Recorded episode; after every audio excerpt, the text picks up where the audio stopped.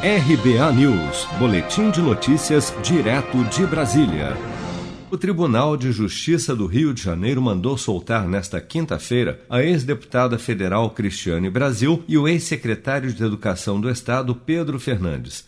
Ambos foram presos no dia 11 de setembro durante a Operação Catarata, que investiga um esquema de fraudes entre 2013 e 2018 que desviou aproximadamente 120 milhões de reais do governo do Rio de Janeiro e da prefeitura da capital fluminense.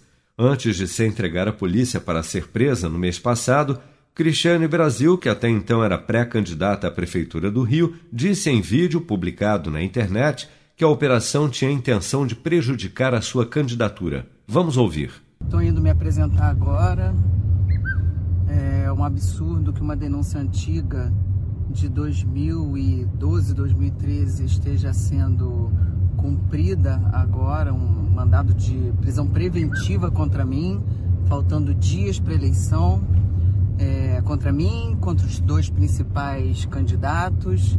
Isso no momento em que a minha candidatura se fortalece e nós sabemos que tem interesses políticos por trás desses desses atos todos que acontecem. Eu tô de consciência tranquila de que a justiça será feita e os fatos serão esclarecidos a meu favor.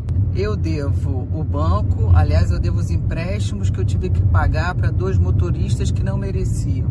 Eu devo cartão de crédito, agora eu estou devendo a faculdade da minha filha, porque eu investi o meu parco dinheiro na pré-campanha para poder concorrer à prefeita.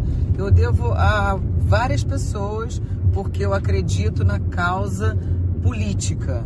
E não tenho nem carro, na verdade. Eu ando de Uber, eu ando de metrô, e não sei cadê esse enriquecimento ilícito. Cristiane Brasil é suspeita de ter recebido propina quando esteve à frente da Secretaria Municipal de Envelhecimento Saudável e Qualidade de Vida. Já o ex-secretário de Educação do Rio de Janeiro, Pedro Fernandes, foi preso, segundo o Ministério Público do Rio, por ações durante sua gestão na Secretaria Estadual de Tecnologia e Desenvolvimento Social nos governos de Sérgio Cabral e de Luiz Fernando Pezão, antes de assumir a Secretaria de Educação do Estado no governo Witzel.